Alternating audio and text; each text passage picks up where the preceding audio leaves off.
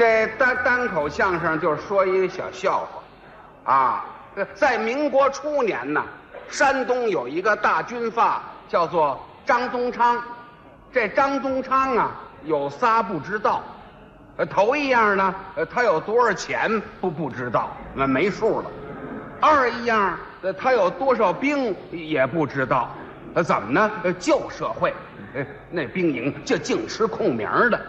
三样，他有多少姨太太也不知道。他有一个第九房的姨太太，叫做胡学芳。这胡学芳有一兄弟叫胡学仁。哎，有一天这胡学仁就找他来了，姐夫，跟某个室友吧，哎，要找个事情做。他他就问了，那么你要干什么呢？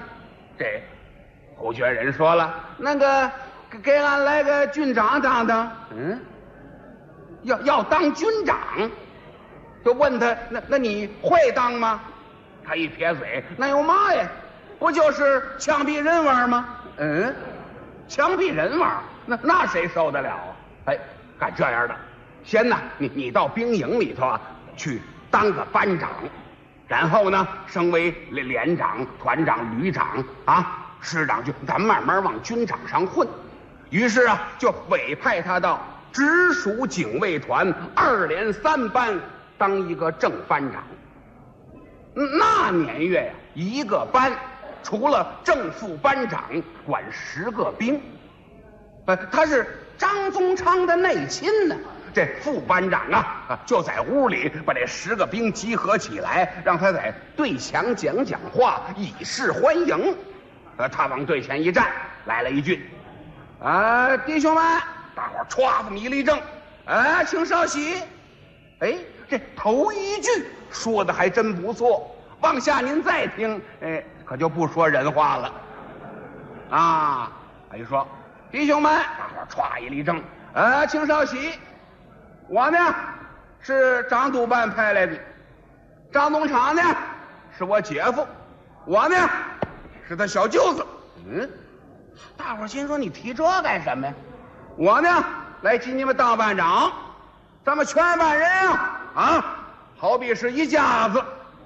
大伙儿一听高兴了，一家子亚赛兄弟亲如手足，这这准错不了啊啊！我往下听，咱们全班人啊，好比是一家子，那么我呢，就好比是你们爹。大伙儿一听，怎么来个爹？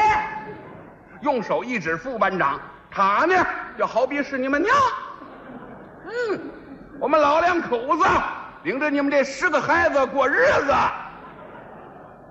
大伙儿一听，这都什么乱七八糟的？副班长这个气，眼珠一转，有了。张世光，李德胜，哎呦，你你们俩拿着枪啊，把着门呃，不管是谁，也也不准让他进来，听明白没有？啊，是。